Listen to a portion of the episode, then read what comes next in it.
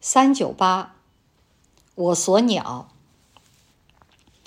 人生中，每个人都免不了追逐，追逐地位、爱情、财富、学历、理想，大大小小不同。其实，追逐是一种人生的动力。成败得失，在于我们是不是清楚是为了什么，真正的意义为何，还是不明不白的成为一种直取。对此，《圣经》有一则“我所鸟”的寓言，可以作为我们反思问题的引子。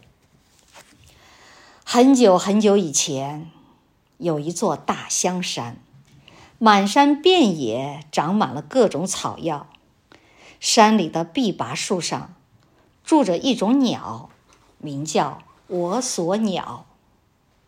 每当春天药果成熟时，上山采药的人可说是络绎不绝。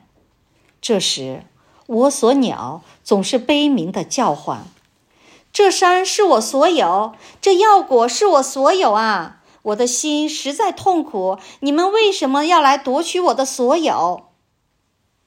我所鸟昼夜的频频呼唤，扑翅哀鸣，要人止住。但是，人们仍旧采撷不停。最后，我所鸟终于嘶竭力尽，吐血身亡。我所鸟可爱着大香山的一切，就如同我们可爱着世间一切，由爱而执为实有。由执为实有，而不能接受无常变化；由无常变化而忧悲苦恼，不能自在。每个人的心里，大都有着一种认定：我所有。土地房舍是我所有的，钱财衣物是我所有的，美貌名望是我所有的，这本书是我所有的，那支笔。是我所有的，这面墙是我所有的，那块地是我所有的。为着种种的我所有，与人刀枪相向，斤斤计较，让自己忙得昏天暗地，无法静心。古人都叹：“滚滚长江东逝去，浪花淘尽英雄。是非成败转空头。”青山依旧在，几度夕阳红。如果盲目追逐着我所有，执着不已，一朝无常来到，我们究竟还剩下什么呢？四零零，洗脚的木盆。罗侯罗是释迦牟尼佛未出家前所生的儿子，后来佛陀出家修道。在悟道的那一年，小小的罗侯罗也跟着出家做沙弥，礼拜舍利弗尊者做师父。十多岁的小孩儿，仍保有孩子嬉闹的习性，不是短时间是可以改正的。罗侯罗身处这样威严肃静的环境，没有什么游乐和玩具可以满足他，于是他为自己设计了一种好玩的游戏。请问佛陀在哪里？每当有人向罗侯罗询问佛陀的去处时，他总是向来访的客人开玩笑：“佛陀明明在林下经行，他偏说佛陀在水边静坐。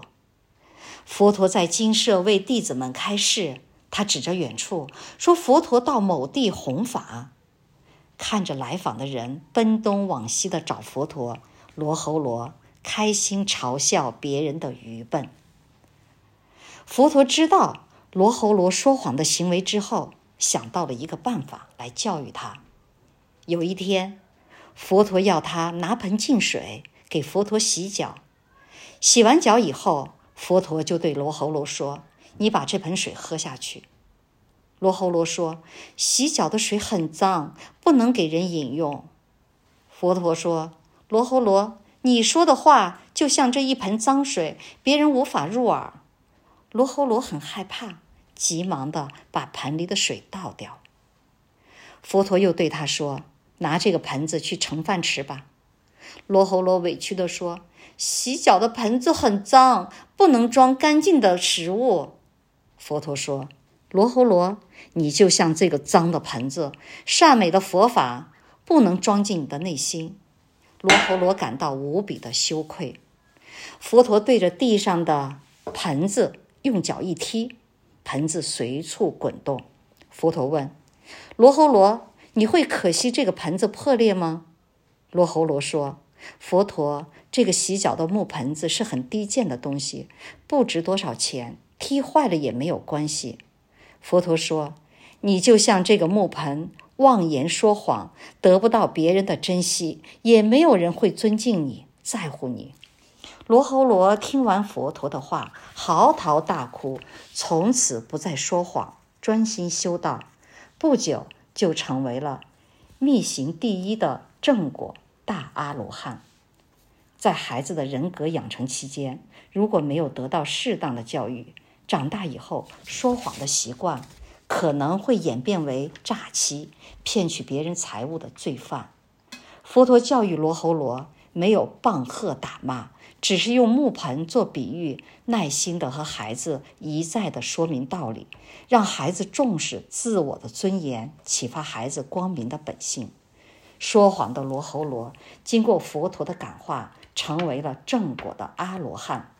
千年前，佛陀已为我们做了一次完美的亲子教育示范，值得现代父母参考。